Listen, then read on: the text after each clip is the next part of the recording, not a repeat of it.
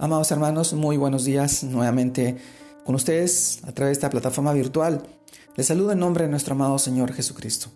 En esta oportunidad, permítanme poder compartirles esta porción de la palabra y poder reflexionar en ella y encontrar ese mensaje, ese mensaje espiritual y amoroso que nuestro amado Señor nos quiere brindar.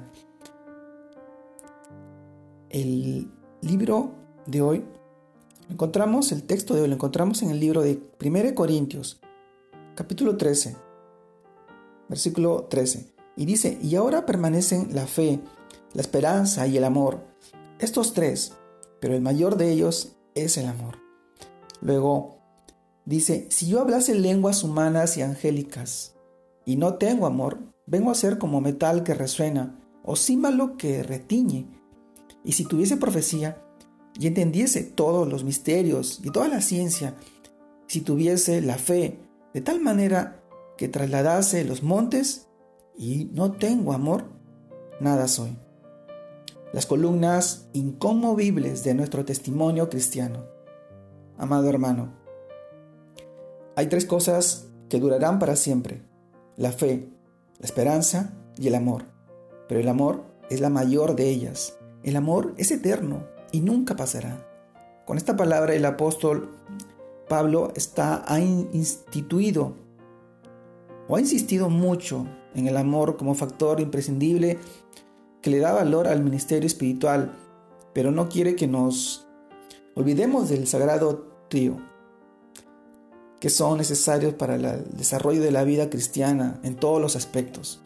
El amor ágape, Qué hermosa palabra al que se refiere fue dado por revelación a Jesucristo mismo. Es el amor que ama a un mundo rebelde hasta el punto de entregar su vida por él. Como recordamos en el libro de Juan capítulo 3 versículo 16, un texto muy conocido, porque de tal manera amó Dios al mundo, que ha dado a su Hijo unigénito, para que todo aquel que en él cree no se pierda, mas tenga vida eterna. Es el amor que ha de ser reflejado en la vida de cada creyente por medio del Espíritu Santo. Este es el único que puede producirlo en nosotros a raíz de su amor. Así como dice Corintios, nada somos si no amamos de esta manera. Seremos simplemente instrumentos que no hacen más que ruido. Muchos procuran los dones mayores, quizás los más espectaculares como lenguas, profecías, misterios, ciencia y fe. Y de verdad, son necesarios, pero para la edificación de la iglesia, pero de nada sirven si, si no ejercen o no destilan amor. Sin amor no hay nada más que solamente ruido y el sonido de las lenguas sin amor. Son como un metal que resuena y hace ruido sin sentido. La profecía es la que comprende y anuncia claramente el mensaje de Dios, pero si se da sin amor, no alcanzar almas para Cristo. La ciencia es la capacidad espiritual de profundizar en las revelaciones de la palabra de Dios. Pero si no se hace con amor, simplemente es una acumulación de conocimientos. Y el don de fe, que es el que opera poderosamente haciendo cosas extraordinarias, solo movería las emociones, pero no el espíritu. Cuando se ejerce sin amor, el amor es el filtro para hacer las cosas de manera que agraden a Dios las columnas inconmovibles de nuestro testimonio cristiano.